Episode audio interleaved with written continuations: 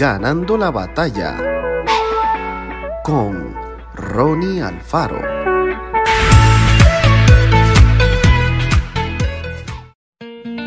¿Qué significa la palabra discípulo?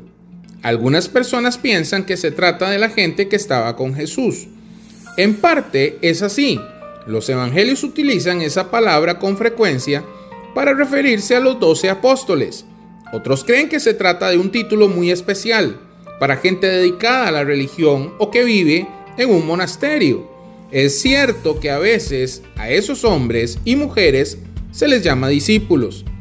Pero esta palabra quiere decir algo más. Escuchemos con atención las siguientes expresiones. Seguir a Jesús cada día. Intentar imitar sus palabras y su manera de vivir. Leer la Biblia y aprender sus enseñanzas. Tratar de obedecer los consejos de Jesús.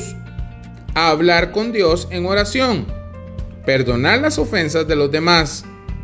Ayudar a las personas en su dolor amar a Jesús y compartir su mensaje con todas las personas. Esas son algunas de las actitudes que se ven en aquellos que tienen a Jesús en su corazón.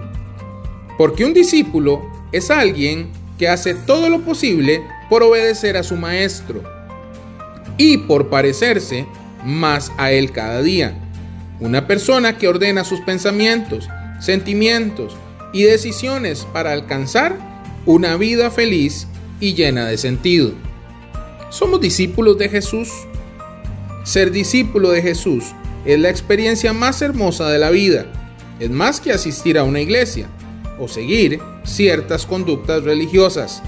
Se trata de vivir a pleno conocimiento a Dios y ayudando siempre a los demás.